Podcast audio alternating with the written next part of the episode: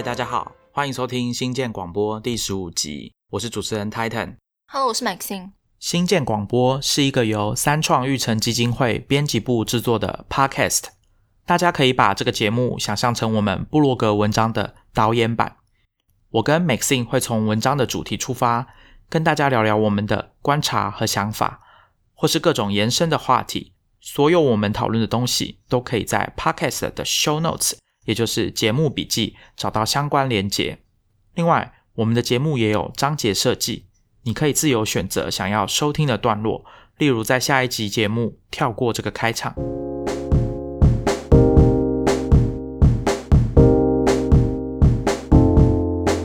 今天呢很特别，我们邀请了第三个来录音的来宾，他是我们三创育成基金会的驻点创业家林怡如。我们先请他来自我介绍一下。Hello，各位听众，大家好，我是林怡如，在业界大家都叫我 Lawrence。我以前是 Inside Inside 的网络趋势的创办人，也是 iCook 爱料理的创办人。那有一些创业经验，有小成功，也有失败的。今天很高兴来到这里，跟大家谈谈今天的主题。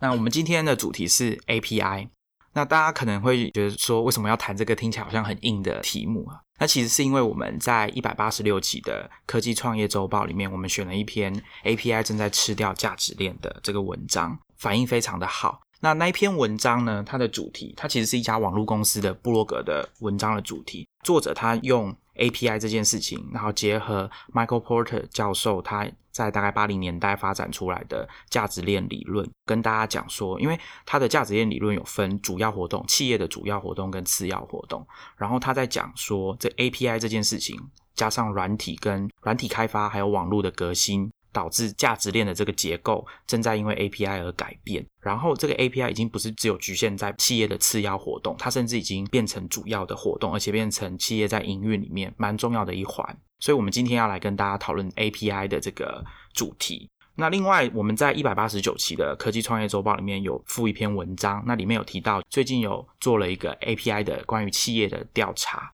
那份问卷它大概问了三千多人。得到的结果有一些关键的这个 take away，然后我们可以跟大家分享。第一个是大概他调查的企业里面有回问卷的，大概有四分之三的企业都正在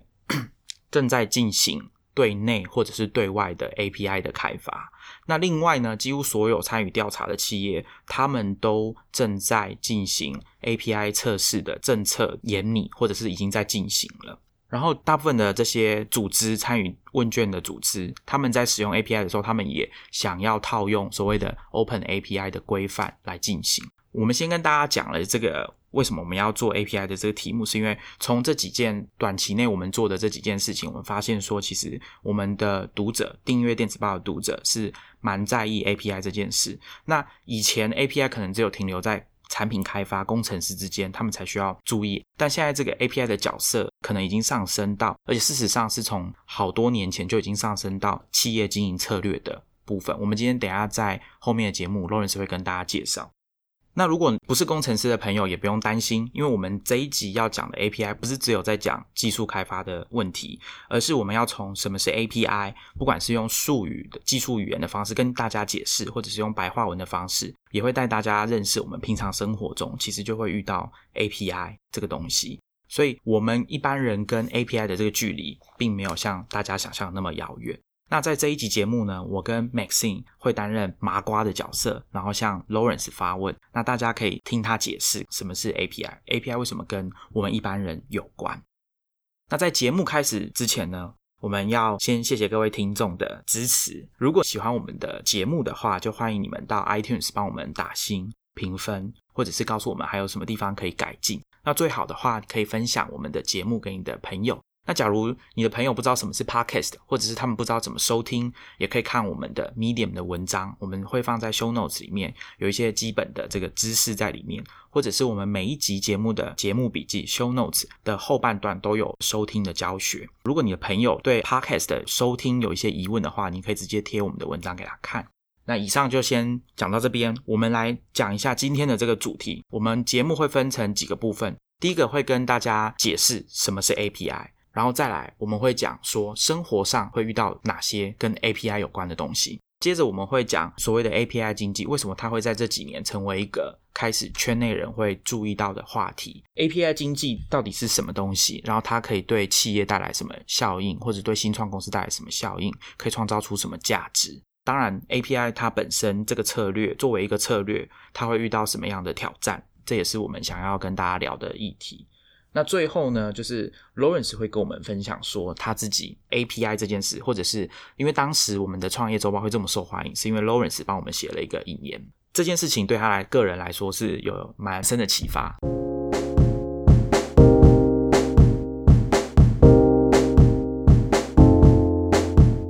好，那我们就从最麻瓜的问题开始问起，究竟什么是 API？我想了很久，要怎么样简单的解释 API。那我觉得应该是先从大家生活中比较容易看到的案例来想。我就想到两个，一个是大家手机里面可能都会有看今天天气怎么样的 App。好，那看天气的 App 是一个很图形化的界面，它会用很多可爱漂亮的图形告诉你今天天气怎么样，有没有下雨，太阳大不大。那接着给你一些资讯，可能是今天气温几度，湿度几度，下雨几率多少。好，那这个就是一个 App。那什么是 API 呢？你就想象这些天气的资讯是透过可能是气象局的云端，可能是透过某些私人公司，它有监控气象的气象卫星所传回来的数据。那这些数据、这些资讯是怎么传输的？中间就是透过一连串的 API。好，那再讲一个比较古老的例子。好，云端是近代才崛起的概念。那比较古老的例子，我想到的是车子。啊，如果有开车的朋友，你可能会注意到，当你把车子开回去汽车的保养厂的时候，工程师会在你的车子上面插一台电脑，那这台电脑就可以读到很多你平常看不到的资讯。那身为一个开车的人，你平常看到的资讯是什么呢？是仪表板上面的速度啦、引擎转速啦，或是你的油量。可是汽车保养厂的工程师，他可以看到哪些资讯？可能包含更多你行驶的里程、驾驶的速度、踩油门的习惯、刹车怎么踩。可能可以看到更多的资讯，看到引擎的健康状况，看到这个机油的使用量、使用速度等等的各种资讯。这时候就是车子透过了这个行业内的术语叫 OBD，它透过了 OBD 这个界面，就仿佛是车子的 API，让技师可以得到更多关于车子的资讯。那我觉得这是车子开始比较科技化或电脑化之后就有的概念。那到了这个现在云端或软体的时代来讲的话，天气应该就是一个比较简单的例子，所以你可以去看到网络上很多写程式的教学的课程，它都会以天气为案例，就是因为今天大家都会把重点着重在怎么做出天气的这个漂亮的界面，这个 app，那背后的 API 经常就是不容易被人家所注意到，但是却非常重要的存在。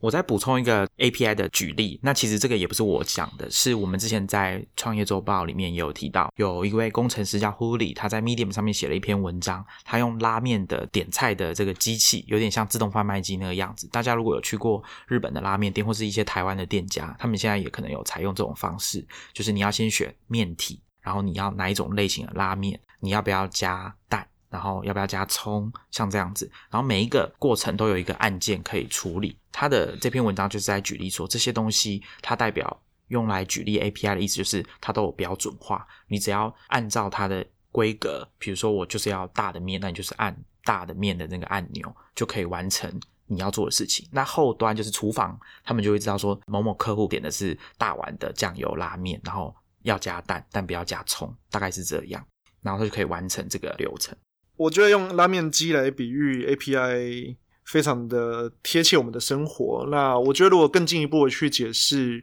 拉面机这一个界面或 API 来讲的话，它其实就是一个厨房或一个餐厅，透过一个很简单的界面，来让消费者可以对于这一家餐厅或厨房做出一些操作啊，例如说我要点面，而且我要什么面，或是呃，当我想要知道价格的时候，我不需要问。某一个人，而是有个机器会回答我。那这些东西都事先在可能是资料库，可能是云端，又或者以拉面机来讲，可能就是那台机器都事先设定好了。所以我们可以回到 API 这三个字的原意，叫做 Application Programming Interface，好，就是可程式化的界面。那拉面机就是一种界面。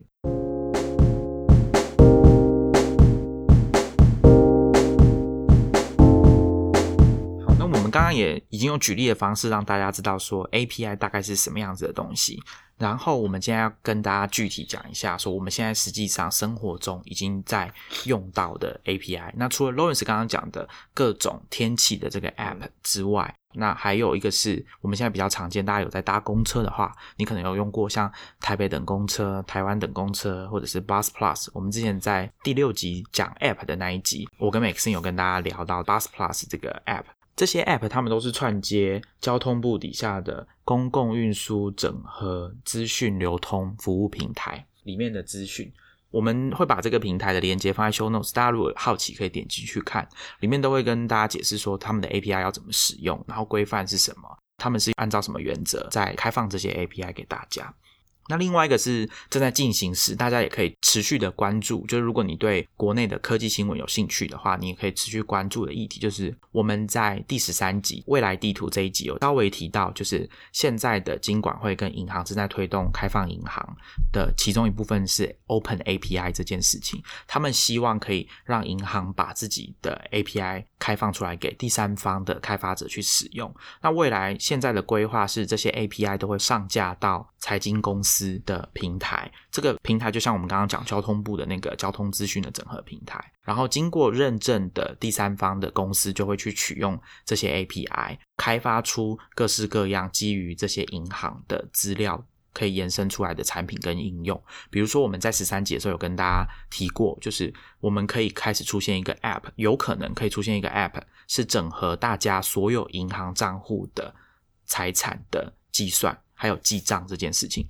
那大部分的人，我相信在使用现金或者是信用卡，都是来自国内的公司。那我们的现金也是从 ATM 提领出来的，或者是你直接刷卡，所以等于这些资讯都有记录，而且可以被加总在其他你比较喜欢的这个界面的 App 上面使用的时候，是更为方便。而且你等于是不用手动的记账了，而且永远都不用担心你一笔账没有记到，数字会对不起来，因为全部都是从银行那边来的数字，所以这个是。其中一个这种 Open API 的主要好处，那我们先举这个案例。那这件事情还没有完成，它是在进行当中，所以大家也可以多关心一下这方面的新闻。好，那另外一个是我们使用者会不会有哪些人？如果你是那种喜欢自己去摸索 App 或者是城市的人，如果你以前有订过像比如说 Google Alert。Google 快讯就是帮你盯住这个关键字，然后 Google 会定期帮你整理这些关键字相关的新闻跟讯息，寄到你的 Gmail 信箱里面。如果你喜欢用这种组合式的这种服务，有点像是自助式的这种服务的话，那其实像 IFTTT 或者是 Zapier，我们在第十四集的时候，我有简单讲一下。那时候 Maxine 问我说，我上一次传简讯是什么时候？那我后来发现我是传给 IFTTT，因为我传了一个这个 Hashtag Pause 的这个。文字，然后叫 IFTTT 帮我把我家的音响关掉，因为它平常是设定闹钟，可是那一天我提早出门了，所以闹钟就会一响个不停，我就必须要远端把它关掉，所以我就透过 IFTTT 这个事先我已经架设好的服务，然后发一个简讯，请他把我的音响关掉。像 IFTTT 或 Zapier 这样子的公司，他们做的事情就有一点像是把。不同公司在他们的平台上架的 API 串接起来，所以设定好条件之后，这个条件就有点像我们在设定 Gmail 的信箱收信的规则。比如说收件人包含 Titan，那就请把它打星，或者是 或者是直接删掉。像这样子的规则设定好之后，IFTT 跟 Zapier 他们就会负责帮你处理不同公司不同服务提供的 API 的串接。比如说我今天放了一篇文章到 Instapaper 这个稍后再读的服务。IFTTT 就可以同时把我的 Instapaper 的这个链接也送到我的 Evernote 存起来，变成一份笔记。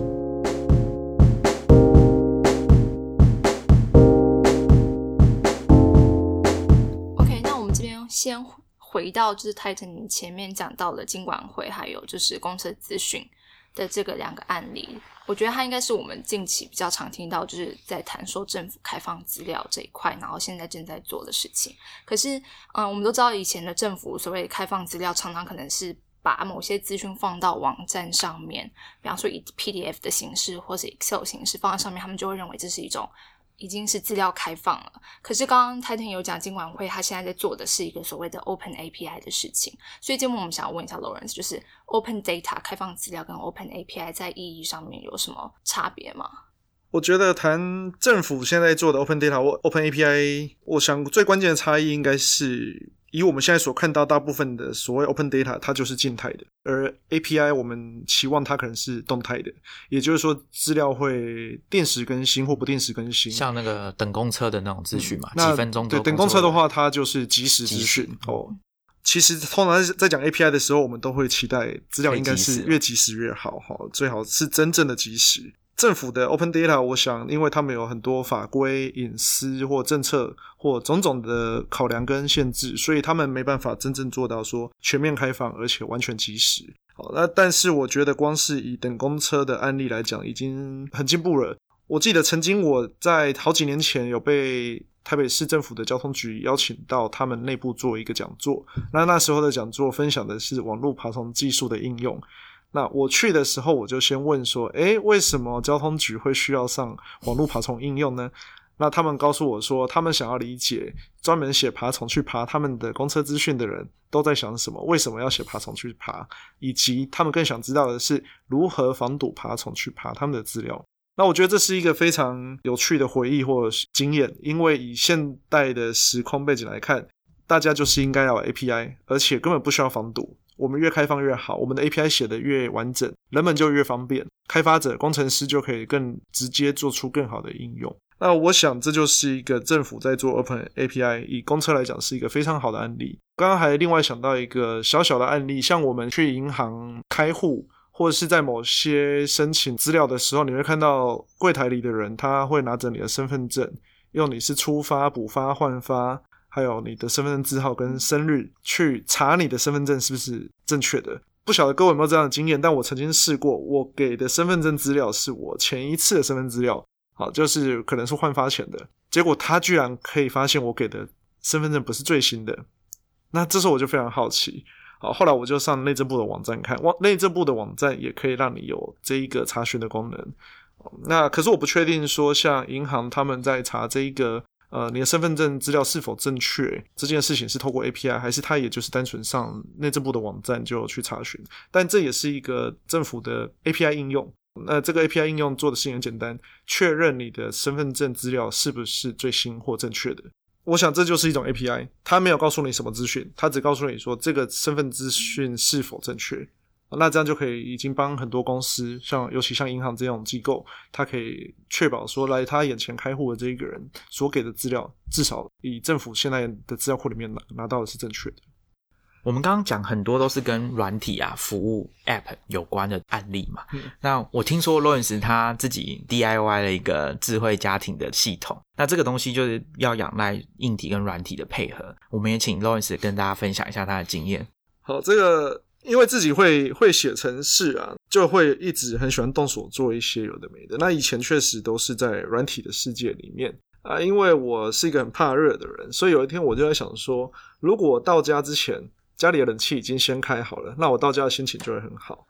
那那时候就开始想，那这件事情要怎么做？好，所以第一步就是很简单，我只要能遥控我家的冷气就好。所以呢，我就开始研究冷气怎么做遥控。那时候发现，哎，反正总之就是找一个红外线发射器啊。那但是因为我发现我家的冷气并不是常见的品牌，所以红外线的发射器里面内建的资料库并没有那一个品牌，就是没有那个讯讯号可以使用。所以我就必须再多做一件事，就是我要先让我的红外线发射器先有学习功能。所以我找了一个有 API 的红外线接收发射器，它同时有接收有发送。你可以写程式就是吗？没错，我就上 GitHub 找了一个 Open Source 的专案，它可以直接连上这一个红外线接收发射器。那这个接收发射器做的事情很简单，你就把家里任何发红外线讯号的遥控器对准它。这时候你在电脑上，你只要透过刚刚讲的这个 Open Source Library 连上去，你就会收到刚刚你遥控器发射出去的讯号。这时候它会给你一段编码，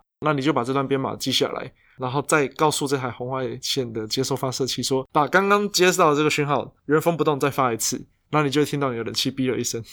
你就确定成功了。好，所以就完成了第一步，就是哦，我可以用电脑，就是以程式化的方式去控制我家的冷气。那第二件事就是，那如果我到家了，我才去叫这段程式开冷气，那不是跟我本来用遥控器没两样吗？所以我下一步要做的事情就是。把我的冷气联网。说穿了就是让那台红外线发射器有远端遥控的能力。所以要做下一件事情是，我去买了一台 Raspberry Pi。呃，Raspberry Pi 有几个好处：第一个它很小，第二个它省电，第三个当然它很便宜。所以呢，我就让它平常就随时连着我的红外线发射器，然后我只要在远端，好用我自己写的一个 API 去让红外线发射器可以接受到某个指令就好。那下一个问题来了，我要怎么样简单的去控制这一个 API 呢？好，我又用了下一段程式，就是你可以用 IFTTT。那 IFTTT 可以让你按了一个按钮，然后呢，它在后台应该叫 Webhook，你就可以指定某一个 Webhook，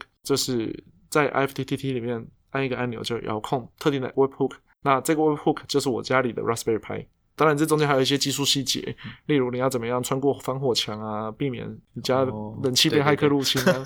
好，那最后一步，我发现最有趣的是 IFTTT 里面，即使我会写程式，我还是非常依赖它的各种功能。其中一个叫做 Location 的侦测，哦，所以我就在我家方圆可能大概一公里左右，我就设定了，只要我每天下班回家的时候进入了这个范围。就自动触发我开冷气的这个红外线发射器的指令。好，所以我到家的时候气温就已经下降了。好，当然要再做的更细腻一点，就包含说刚刚讲的这个情境不应该在冬天发生，因为冬天家里的气温已经很低了，就就不需要开冷气了。如果是可以再进一步的判断说，诶，如果家里的室温高于几度，我们才要开冷气。哦，这个是 IFTTT 都可以很容易帮我们做到搭配家里的简单的装置，所以像刚刚讲的每一个环节，它都是一个 API。红外线发射器有 API，然后 Raspberry Pi 理所当然它就是一台小电脑，我自己做了一个简单的 API。然后 IFTTT 它就是一个跟不同装置、不同服务、不同软体。可以很直接沟通的一个 API，然后它又串接到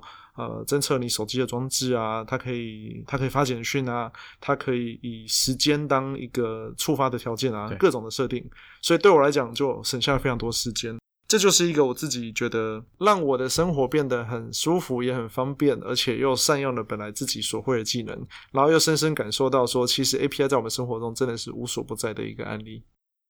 我觉得我们可以跟大家推荐，就是大家可以上 IFTTT 这个网站去研究一下，它基本上使用是免费的。Lawrence 刚刚讲的那个叫 Trigger，就是触发一件事情，那剩下的事情就是软体会帮你解决，完成后面的部分。那你我们使用者只需要做一些简单的设定跟登录那个账号就可以了，所以大家可以研究一下。IFTTT 还有一个小应用，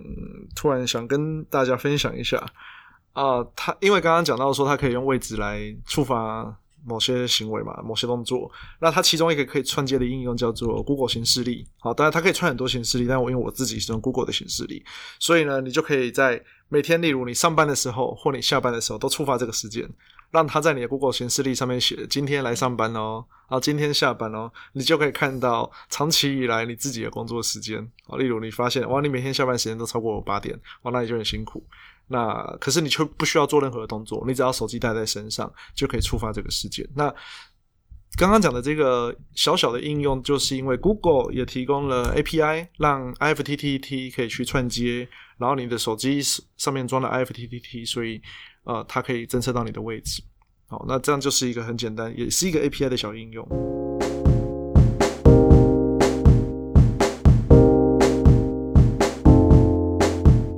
刚已经跟大家聊过，说哎，什么是 API？然后我们生活上在哪些地方会用到 API，或者我们自己身为一般的使用者，可以怎么去运用 API？那我们接着要来谈 API。既然这些 API 都是政府或者是企业他们提供的，那 API 这件事情在这些公司的营运上面，他们扮演什么角色？为什么会说有 API 经济这种东西？讲到 API 的经济或经典的创业公司，好了，我其实第一个会想到的是 Flickr。那我之所以会想到 Flickr，是因为求学的经验。第一个是那时候听到一句话，我觉得很酷。Flickr 是很早就有开放 API 的一个平台，用这个 Flickr API 用的最凶的使用者或开发团队是哪一家团队或哪一家公司呢？就是 Flickr 本身。好，所以我觉得这是一个很有趣的，就是 Flickr 自己透过开发大量的 API，让自己的工程师、设计师透过运用自己的 API，就可以不断的让自己的平台变得越来越强大、越来越好用，然后产品开发速度就会越来越快。那第二个，那时候又同时间读了一本书，叫做《Building Scalable Websites》，啊，中文书名应该是翻成聚沙成塔。那写这本书的人，呃，是 Flickr 架构师吧？他正式的职称应该是 Lead Developer，就是首席开发者或是首席工程师之类的。那他也是 Flickr 很早很早的，应该可能算几乎可以算是创办人之一，创办团队。呃，他在那本书里面，其实整本书的重点就是在告诉我们如何建构一个呃有弹性的网站架构来。应付这个产品不断改版的生命周期的过程中，你如何变得更有弹性啊、更灵活啊？然后呃，才可以快速呼应消费者的需求啊？然后网站在维护的时候，你可以怎么做才不会倒站啊？这一些的。那 Flickr 我觉得是一个很经典的案例，就是我印象所及，最早开始做开真正开放式的 API，所以每个人都可以去申请，然后你就可以写程式去在 Flickr 上面做一些应用，例如。捞出某些自己感兴趣的照片，捞出某些讨论串，啊，根据地点或是根据手机或相机的型号去捞出照片，去捞出照片里面有包含某个 tag 的更多的照片，好，然后你可以去搜寻，你可以至于归类，好，那这样就是 Flickr 的 API 的应用。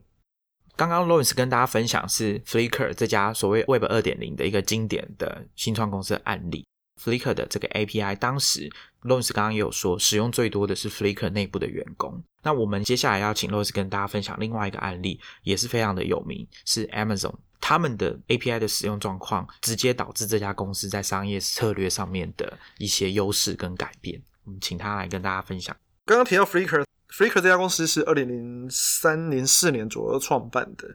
那可是一直到近年来，我们可能才更加的了解另外这家公司叫 Amazon。Amazon 在据说是零二年左右，他们的创办人 Jeff Bezos 就在内部发了一篇，呃，要求大家要跨部门沟通的时候，必须要透过 API 的一封信。哦，那老外是说这个历史事件吧，叫做 API Mandate。哦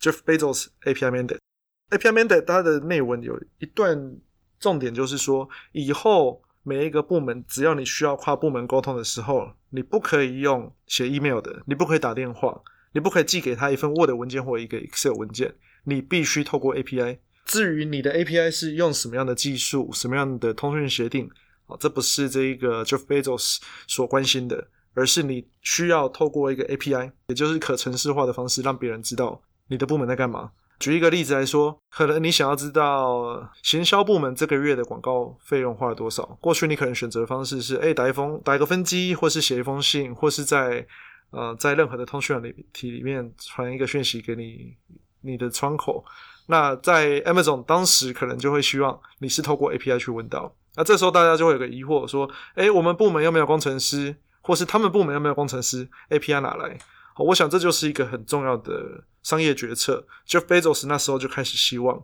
公司每个部门，要么你有工程师，要么你能去调动到工程师、工程部门的资源进来协助自己的部门做 API 化。所以现在外国人，你如果去查一个词，可以查到叫 Appification，就是 Application 变成 APIfication，Appification 这样的概念。好，就是中文姑且我们就说叫做 API 化。你公司每一个部门里面。对外对内的沟通是有 API 让你有迹可循，可以去查询的。据说后来 Amazon 也因为这样的文化，那现在风行全球的云端服务 AWS，也就是因为在这样的文化下催生的。因为工程部门自己发现，哎，我们有很多主机，我们因为节庆，因为特殊的行销档期，我们可能需要很大流量，我们要动态加开很多机器，这时候怎么办？好，根据 Bezos 的这个指令，就是说以后要加开机器，不准打电话给负责开机器的工程师，你要有 API 说，哎，我要加开机器哦，那所以机器就自己加开了。好，但我相信中间还是有很多这个工程师无数熬夜的夜晚血泪所堆积出来的成就。但你可以想象这件事情就是一路这样发生，到今天它变成 Amazon 很赚钱的主要事业之一。我补充一下，所以这件事情就有一点像是 Amazon 的 API，第一个使用 Amazon API 的是谁？是他们自己内部的工程师。所以当他们在做这件事情的时候，他们就可以知道说 API 怎么设计，文件哪里有问题的时候，开发者其实是他们内部的员工就会。有不满意的地方需要去调整，那这件事情对于内部的工程师跟以后他们在做 AWS 对外的工程师、对外部的开发者，这个道理是一样的。那我们刚刚前面开头提到一个调查，就是关于 API 二零一九年 API 这个现况的调查，里面有一个重点，就是大概有百分之三十四的开发者，他们说如果他们第一次去使用这个 API。有这种效能的问题，或者是文件上的问题，让他们觉得体验不好，他们就会毅然决然的决定要换另外一个 API provider。所以满意度是很敏感的，就是大家如果在做这个 API 设计的时候，可能也要注意这个地方。所以才说工程师是吃自己的狗粮嘛，就是这个狗粮也要好吃啊，不然自己都不吃的东西，难道要端出来给别人吃吗？下一个我觉得比较开始接近近代的案例，就是大概可能零八零九年开始。台湾很多人第一次接触到 Facebook 是因为在 Facebook 上面玩游戏。那这游戏怎么来的呢？并不是 Facebook 自己开发的，而是很多人利用了 Facebook 的开放平台，也就是一系列的 API 所做出来的各种网页游戏，包含这个种菜的啦、养鱼的啦、抢车位的啦。那各式各样的公司也因为 Facebook 这样的开放平台策略而壮大。当然，历史上来看，有些公司也是到现在经营的很辛苦，像是 Zynga。那可是呢，Facebook 就是一个把这件事情实践到极致的一家公司。那我认为，也因为他们愿意把他们平台上面的许多有趣的功能开放出来，让大家可以用，那大家才可以在上面发展出各式各样的应用。那这样的概念是什么呢？为什么他们要做这个 API？我想他们本着以一个要将全世界每一个人透过网络连接起来的这样的商业愿景，他们的想法是社交的场景在他们的网站上发生，所以人的行为是透过他们的网站。他们的平台所串联起来的，可是他们并不是做游戏的专家，他们不是做这个各式各样的应用的专家，哈，包含买东西、卖东西啊，或听音乐啊，所以透过开放的 API 就可以让擅长做其他事情的人来跟他们一起协同合作。所以，如果你是一个做游戏的公司，今天你就不用担心说，哎，我的使用者来注册，这个人是真的还是假的？他是男生还是女生？我知道他年龄的范围，他的学历怎样？我想这是很多人在这个经营公司的时候非常好奇的数字，跟呃身家背景资料之类的。好，又或者呢，透过 Facebook 这样的社交平台，当一个用户上来玩游戏的时候，你就可以透过他的好友名单，让他可以邀请好友，或是。把好友拉进来一起玩游戏之外，还可以让他们一起在游戏中完成完成更多的任务。那完成任务的过程中，呃，就增加了这个游戏的粘着度，所以也不只是推广，可能回流率也变高啦，甚至营收也增加啦，甚至可以一起破任务之后，可能就可以解锁得到团购优惠哦，各种各式各样的场景，就因为这种社交平台才。有机会发生，那不然过去你可能要自己一个又一个的户。那我想这是 Facebook 在过去他们发展 API 策略里面很重要的一件事情。所以像我自己也曾经开发过几个 Facebook 的应用，那我觉得那是对开发者来讲很有趣的，因为你只要自己烦恼，你只需要烦恼你有没有把功能做出来，那推广 Facebook 可以帮你解决非常多的问题哦。尽管以现在这个年代来看，已经没那么简单了。你要推广，你可能要花很多的广告费，你要跟非常多的公司、团队或个人去做一些竞争。最后一个想要跟大家分享的案例，则是 Slack。Slack 在今年才刚挂牌上市，开始交易。那 Slack 在过去这几年来，我认为它有一个非常成功的策略，也是因为以 API 为基底的这种商业策略。通常这样的策略就是。以结果来看，它就是做了一个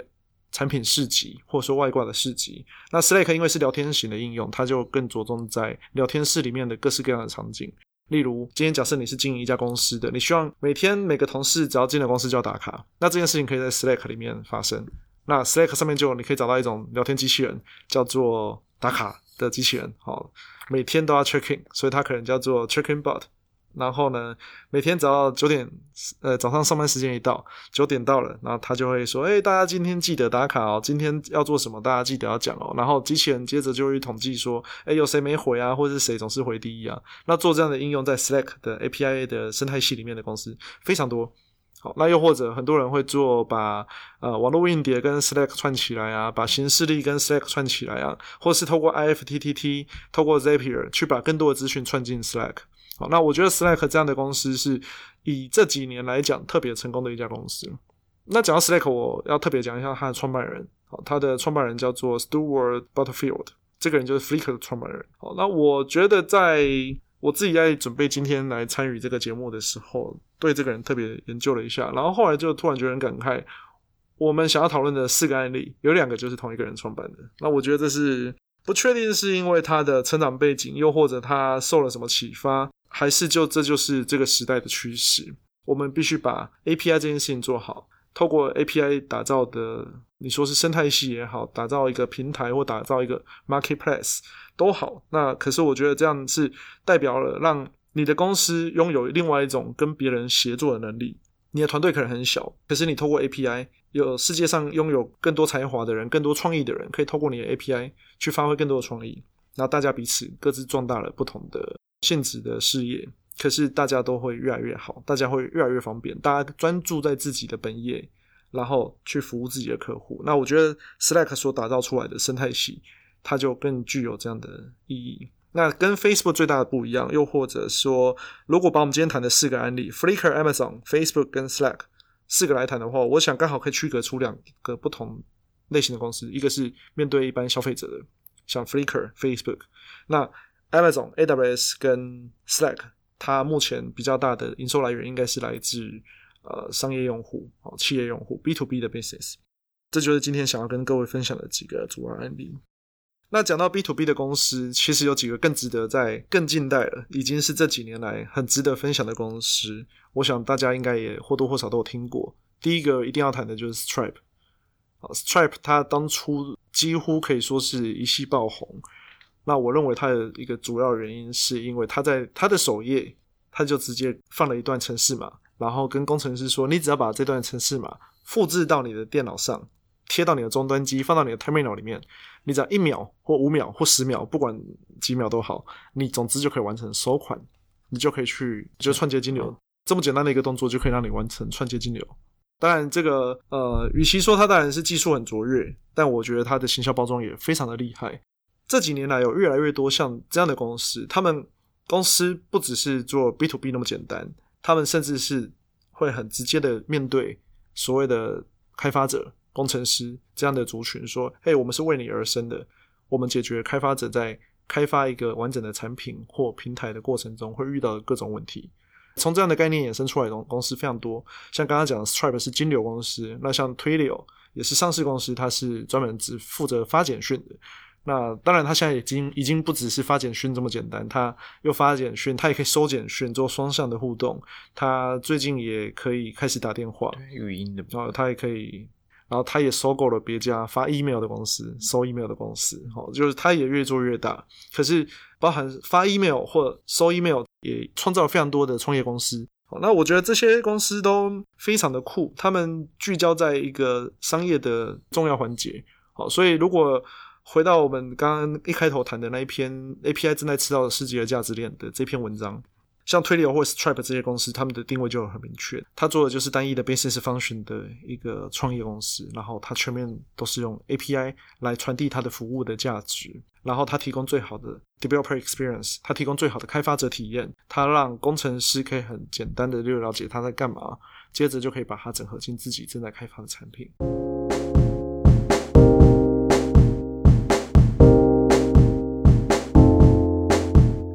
听 Lawrence 跟我们分享了很多企业新创公司运用 API 的案例，那我们现在想要跟大家整理一下 API 究竟具体可以带来哪几个好处。那 Lawrence 还要准备跟我们分享，就是 API 会带来跨平台、还有开放、开放性 Open 的这个特性，还有组织内的管理。我们其实刚刚在 Amazon 的部分有稍微提到一些，那现在 Lawrence 要跟我们再深入的讲这三件事情，这个 API 带来的几个好处。我想在分析这些好处之前，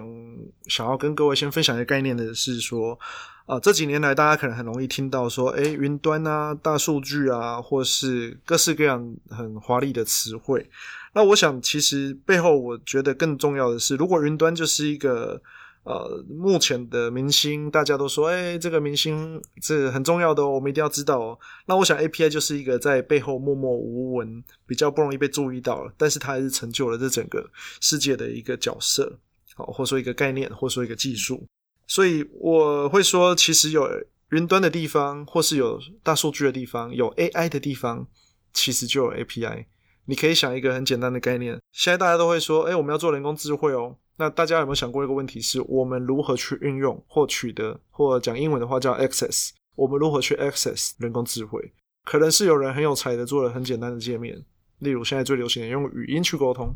那语音是如何去 access AI 的？其中间还是一连串的 API 的写作。如果做 AI 的人没有做出一个好的开发者体验，去让你轻而易举的去取用这个人工智慧。那你也很难去开发出一个非常好的产品，所以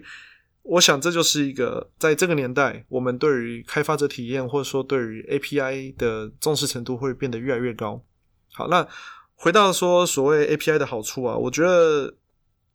从开发者的观点来看，以前大家可能会很在意说，哎，我今天开发出来产品可不可以跨平台？那跨平台，我觉得以前所谓的跨平台，大家可能会在意的是，哎，我写同一个城市嘛。能不能同时又在 Windows 上面，又在 Linux 上面，又在 Mac 上面都可以执行？可是我觉得到这个年代，其实大家想的可能已经不一定要跨平台，而是我可不可以呃在不同平台上以最好的使用者体验、最好的界面、最舒服的体验去取用同一个 API？那这样的概念，其实在以很技术的词汇来讲，像如果会写程式的听众可能会知道说，呃，API 设计过去曾经是以 XML 为主，那后来过渡到以各种 REST REST API 为主。那到现在由 Facebook 开始发起，现在很多人开发应用的时候用的是 GraphQL。那这些技术词汇或技术的演进，其实代表的就是呃 API 这样的概念，它在不同年代的最佳实践或最佳实作，其实也还是不断的在进化。那它为的都是让我们在不同的平台，最终提供给消费者、使用者有一个最好的体验。那这个我讲是，呃，如果你公司所提供的服务，它是有机会，呃，以 API 的形式来跟你的合作伙伴，或是在内部开发的过程中可以去沟通的，有提供这样的界面，那我想它最大的好处就是，不同部门或不同性质的合作伙伴都可以运用你所提供的 API。去做最厉害的包装，最舒服的体验出来啊！有可能它是一家专长做语音的公司，那它透过它的技术跟你的 API 整合，它可以做出用语音就可以下单的最好的服务，用语音就可以叫车的最好的服务，用语音就可以呃完成银行这个缴信用卡账单的服务。好，这是一种在未来可预见的可可能性。所以此时这个跨平台已经不是最重要的议题了。而是如何跨组织或跨团队、跨服务性质之间的协作，这才是在这个年代我们需要更关注、更去深入思考的议题。那接着，我觉得有 API 的思维是一回事，那实践整个 API 的过程，或说如果 API 是所谓没有图形的界面嘛，那最终透过 API 去提供价值给合作伙伴也好。或提供给自己内部的工程师、设计师都好，它其实还是很难直接变成一个产品。好，可是我觉得有 API 的一个好处是，啊，就像刚刚中间提到的 Flickr 的案例，如果 Flickr 每更新一个功能，它就是要从设计师、前端工程师到后端工程师到搞资料库的、搞伺服器的，每一个人都要拉在一起，那它的产品的。这个进化的速度就会变得比较慢。可是，如果今天我们可以让公司在开发一个平台或产品的时候，每一个部门或每一个主要的模组都透过 API 来让别人需要用我资料的时候，他可以直接拿到他想要的东西。那这时候代表的是产品迭代的速度会变得更快。那我觉得这是也是一个很重要的概念，因为就像 Flickr 为什么它产品进化速度会快？因为它每一个功能都有 API。你想要在照片上面下一个 tag。你想要搜寻某个地理位置的照片，好，或是你想要捞出某一个使用者所有的照片，这每一个简单的操作，它都是有 API 的。我觉得到这个年代来讲的话，这已经应该是一个我觉得可以不需要讨论的议题。就是你就是应该要有，这就是一个基本配备。所以你有了这样的基本配备之后，前端跟工程师跟你说：“嘿，我要做一个呃 iPhone app，我要做一个 Android app，我要做一个 Web app，我要做一个在网络速度很慢的这个国家，它基础建设没那么好的国家，它我想要有一个 Light 版的这个轻量型的产品，好都没有问题，因为每一个 client 考虑的是自己的 client 如何呃提供最佳化体验。”那背后要取用的资料如何传输，如何在呃手机上做 cache 之类的，这些是各自考虑的就好。好，那但是大家存存取同一份 API。那下一个我想要讲 API 的好处是，像刚刚讲的拉面机的概念啊，如果你的产品是有 API 这样的概念，或者说开放的通讯协定的话，那我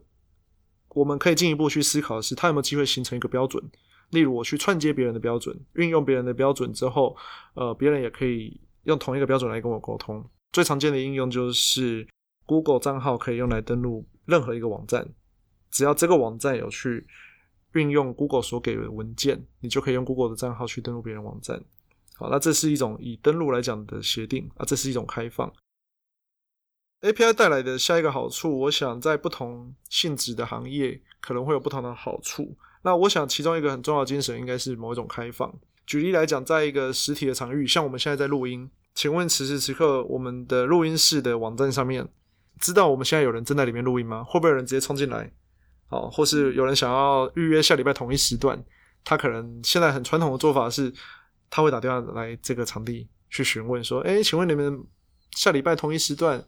还是满的吗？哦，然后呢，接着接电话的人才会去说：“哎，我要翻译一下，查一下。”好，然后他才知道这件事。好，那有 API 的话，这整个流程就会变得很不一样。就是录音室的状态是开放的。好，如果这个。不冲击、不冲突商业利益的话，那任何人都应该有机会在网站上面看到这件事。那以前可能是我们做了一个网站，请一个人去更新这件事情。那如果把这每一个环节都变成有 API 的话，而且是开放的，那每个人都可以从中间其中一个环节去做加值。例如说，呃，如果今天我们提早到了，负责场地的人也会知道，因为这个录音室有个 API 去看有没有人到了。好，那如果现在已经被预约了。然后网站上面就有状态会及时更新，好，这我想是开放的概念。当然，我们在谈开放的时候，也未必是要全完全的开放，或是永远的开放。我们也可以找到很多的反例，像 Facebook 在这几年来在 API 跟使用者的各自的争议。哦，还有隐私权的争议是非常的多的，所以其实 Facebook 对于他们的 API 的权限跟可以这个运用的限制是越来越多啊。好，那嗯，Twitter 也是啊，Twitter 把他们本来运用他们 API 产生的各种第三方的 App，现在光是一个推播是不及时的，好，没有这个 API 就已经慢慢的让其他很多的 App 就变得再也没那么好用了。那我想这也是。不同性质的公司在他们经营这个企业的不同阶段，对于他们最主要的核心战略的考量不一样，所以他们可能对于 API 的策略也就随之转变。我想这也是一个要根据你的产品性质，或是你现在在不同阶段性的考量，才去决定说啊，我的 API 到底要不要开放，要或不要，开放到什么程度，以及谁可以来用。然后要不要收钱？我想这是非常多在商业上或产品设计的过程中就要不断去思考的一个问题。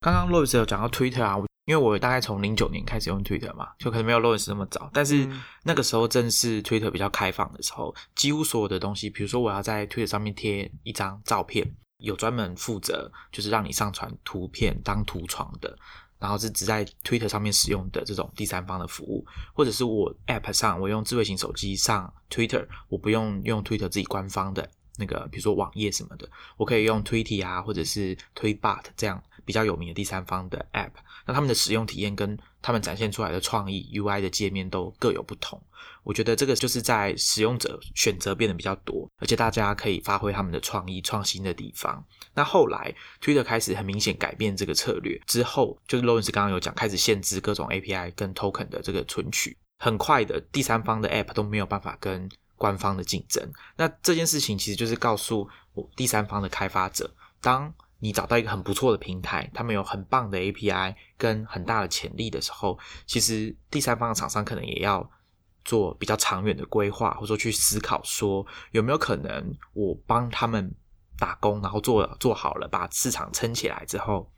我们这些第三方的开发者反而被变成那种被收割的那种对象，所以。这个 API 的策略，我们刚刚有讲说，它有时候是从内部产品开发这件事情，慢慢的上升到商业策略考量的时候，其实可能也是呃各个开发者或者说新创公司的创办人或者是企业的经营者需要想的考虑的这个地方。因为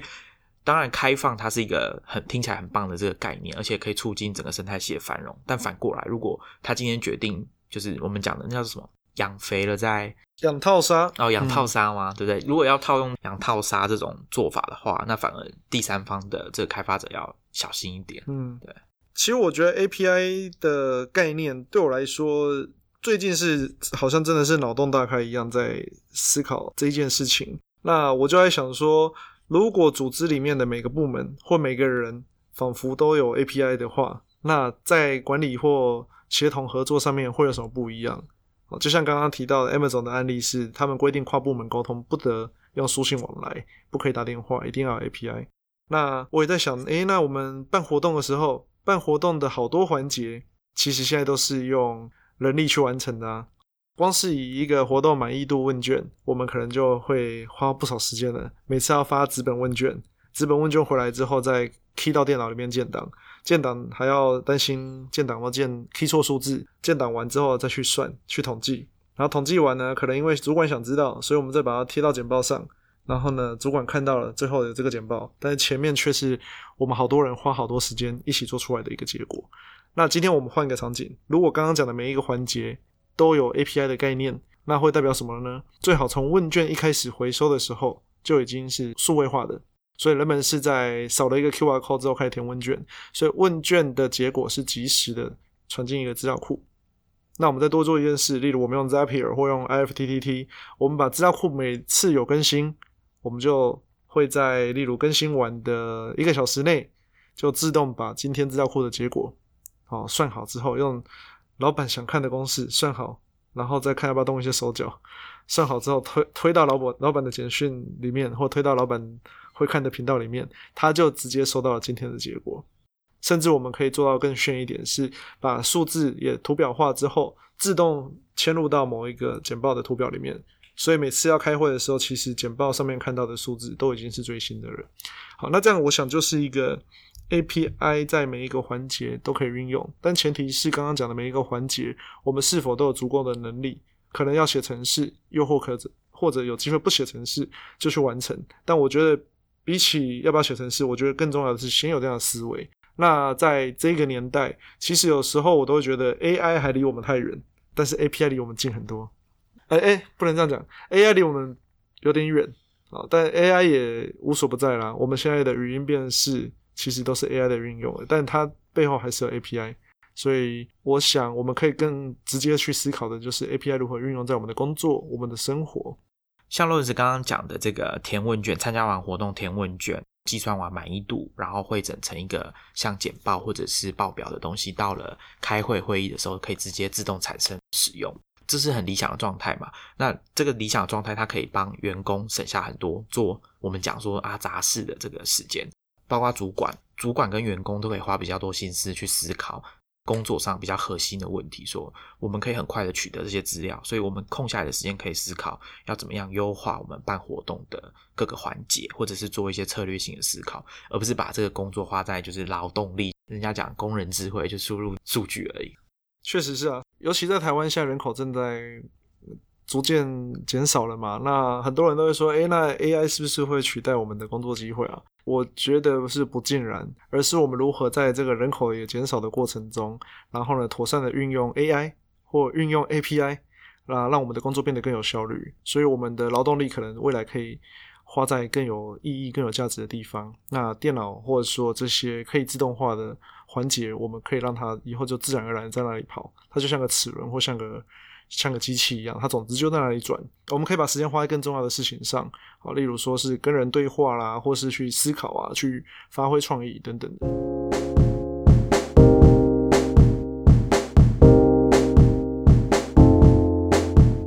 我们开头有讲过说今天要谈 api 是因为我们的科技创业周报的原因这篇文章这个概念很受到欢迎。那回到创业这个关键字，API 这件事情，或者说有 API 的这个思维，对创业者来说，它可以增进你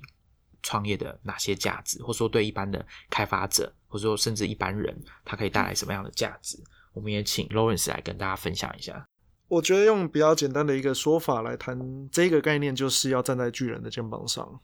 今天我们在创业的过程中，要实践的很多细节，其实是可以运用世界上可能已经有现成的 API，甚至不仅限于 API，而是可能如果是技术型创业的话，有很多 Open Source Community。上面所发展出来的各式各样的专案可以运用。那可是如果回到像商业价值，好单一的 business function 某一个商业的功能，例如啊你要发简讯来维护客户关系，你要发 email 来维护客户关系，或是你想要得知他在 Facebook 上的一些活动的话，你就可以运用 Facebook 的 API。但用这些 API 可以让你在做的事情变得更聚焦，你可以更专注在自己要打造的核心功能。那反过来讲，站在巨人的肩膀上，我觉得最近我一个新的启发就是，当我看了像不管是 AWS 或是 GCP 上面都会有 Marketplace Marketplace，Slack 上面会有 Marketplace，我也会在想说，那我自己所开发出来的产品，我开发出来的软体，是否能有机会在这些市集上面被世界上其他人看到？又甚至是我的产品有没有一天有机会，因为我有开放的 API。让别人来主动运用我的产品，跟他的产品进行协作。啊那如果不管今天我是不是巨人呢，总会因为我在提供的某一个单一价值，我是在全世界某一个小小领域做的特别好的，所以别人来运用我的服务，也去强化他的服务。我想这是利用 API 创造价值一个很重要的观念，就是你要可以去善用别人的既有的资源。同时，你自己也要跟别人串接的能力，去讲求协作的效率极大化。我想这是现在呃人类社会自古以来不变的一个核心价值。但现在因为网络跟软体技术的发达，协作这件事情它已经有了全新不同的样貌。而这个样貌里面的其中一种基础的沟通的通讯协定，或这个语言本身，它就是透过 API。举例来讲，像现在很多人可能在做电商啊，或是开课啊。那中间很重要的环节就包含有金流系统、有行销系统。那金流系统，我想到即使到现在这个年代，尤其在台湾，我们还是有很多的机会是需要透过没有 API 的环境去取得我们所需要的资料。例如，你想要拿到这个完整的订单资讯，哦，几年前搞不好到现在台湾还有，就是你要用 FTP 先连上某一个 FTP 里面的资料夹。把档案下载回来之后呢，可能你还要解压缩，解压缩完之后呢，就看到格式可能每一个月都还不太一样，或是可能会有错字啊，会有漏栏位的，可能是 CSV 档或是 Excel 档。那接着你才把它汇进自己的系统。好，那如果有 API，刚刚这些环节都不应该发生，而是我的系统跟金流公司的系统已经串好了。每当有新的订单产生的时候，它是直接就可以串接。这些名单也应该要可以直接串到行销系统。然后简讯就发出去了，email 就算发出去了。当然，现在台湾已经有非常多的公司在刚刚这每一个环节都有做的不错的成绩。但我想，现在应该是一个很好的时代，就是大家已经有这些观念、现成的工具跟通讯协定，哦，还有很好的国外的那一些开发者体验的，几乎可以说是做到非常卓越的。案例可以参考了。那我觉得台湾接下来可以努力的事情，就是把这些开发者体验，或者说这些服务本身的每一个环节，也在这个时候再度的升级。最后面，我们回到一开始我们讲的当时的那篇文章，为什么 Lawrence 他会就是帮我们写这个引言，然后在 Facebook 上面分享给大家？我觉得这篇文章应该有对他带来蛮蛮大的启发的。我们就请他跟我们分享一下。其实作为一个会写程式的人啊。呃，从小到大就会听到说啊，不要自己造重复的轮子，哦，就是应该要善用别人的资源。可是有时候工程师会自己忍不住，就是会重造轮子。那到了这个年代，我发现说这已经不只是轮子的问题了。是以前讲轮子是好，我们要造做一台车，所以轮子是现成，我们拿轮子来用。那现在这个年代，仿佛是其实车子人家都做好了，你只要决定车子是什么颜色，车子的引擎要装多大颗，然后呢？呃，它的外观设计要长怎么样，所以有很多东西都已经可以透过 API 来取得现成的资源，而且人家做的超级好，好好到就是我们可能要花好几年都不一定追得上的。那我觉得这个概念是这两年来，尤其是我在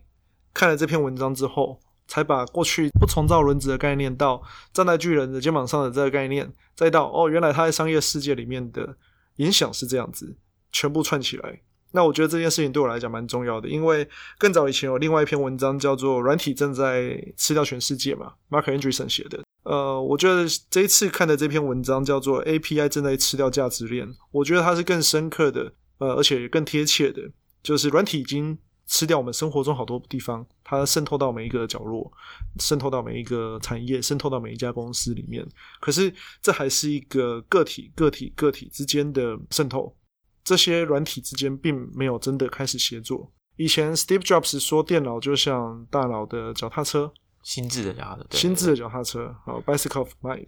那软体真的就是让每一个产业在很多没有效率的环节变得更有效率了。你以前是人工记账，现在电脑帮你都算好了。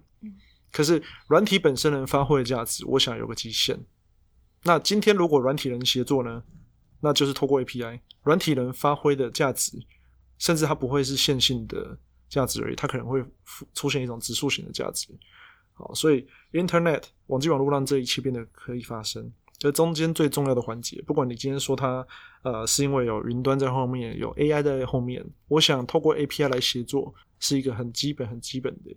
所以回到像这篇文章里面提到 Michael Porter 讲的那个价值链的矩阵啊。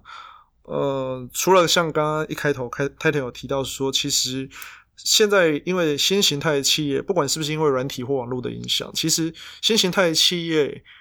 的主要活动跟资源活动，确实已经跟传统所认知的很不一样了。我觉得这件事情就是大家也要回头看看，说自己现在正在做的产品、正在经营的公司，它到底主要活动是什么？那那篇文章里面有提到一个很重要的案例，哈，或者说我们很直接就可以想到。很容易就可以理解的。如果你是开一个轿车或是计程车服务的公司，那过去你可能是等数据在某一定的期间，然后呃，例如总经理一个礼拜或一个月想要看一次，哎，最近营运业绩怎么样啊？客人的满意度怎么样啊？好，姑且不论你拿不拿到真正的客人满意度，那可是新形态公司是什么？是这些数据每分每秒都及时的出现在我们的企业仪表板。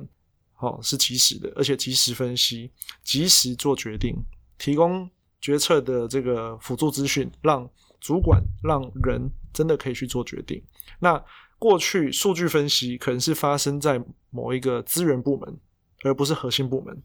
好，资源部门有个分析师，每个月用一次的 Excel 帮你把资料都汇整起来，你还不知道他给你的数字有没有错，你也不知道他公式有没有错，你想改公式要等他再再等一个月。而今天是核心部门，就叫做 Machine Learning 部门或 AI 部门，及时的运用人工智慧跟各种演算法，在为我们的企业每分每秒的做决定。好，我想这就是主要活动跟资源活动的一个很明显的，它决定了你公司的 DNA。那这篇文章，我想它传递的精神最重要的在这一块。以前我们在谈的资源性质的活动，跟现在这些资源性质的活动直接搬进来核心，那还不够。你还要换个思维，做事方法变得不一样，运用的科技、运用的技术、运用的那些人的样貌都不一样了。那我想这也是我看了这篇文章很大的另外一个启发。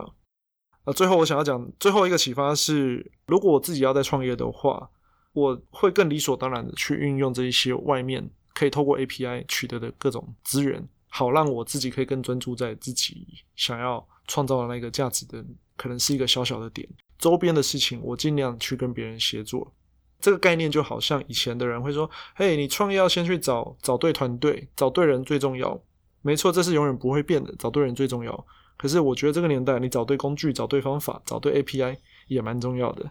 如果你要收款，你要找一个好的金流服务公司；你要做数据分析，你要找一个好的数据分析的技术或数据分析的 API。再下一步，则是如何运用这些 API 打破语言跟文化的隔阂。有没有机会，我们因为这样的思维所做出来的产品，它本身就有机会跟英文世界的不同的开发者或不同性质的公司有协作的可能性发生。台湾有很多软体的人才，而且我们的学习资源也是相对丰富的。但我觉得在台湾，我们真的会比较少听到有人在国际的市场上面做的不错的成绩。但台湾人却很喜欢从国外来的各种服务，啊，像我最近在研究开店平台，我发现有好多来自可能有香港啊，有马来西亚啦，他们的开店平台在台湾都有不错的成绩。啊，那我就在想说，诶，台湾自己人也有做开店平台啊，在台湾也做不错，那有没有机会做到海外去？那到海外有哪些难度呢？嗯，第一个想到的就是哦，我们要做一个英文版的页面或日文版的页面，那这时候要怎么做？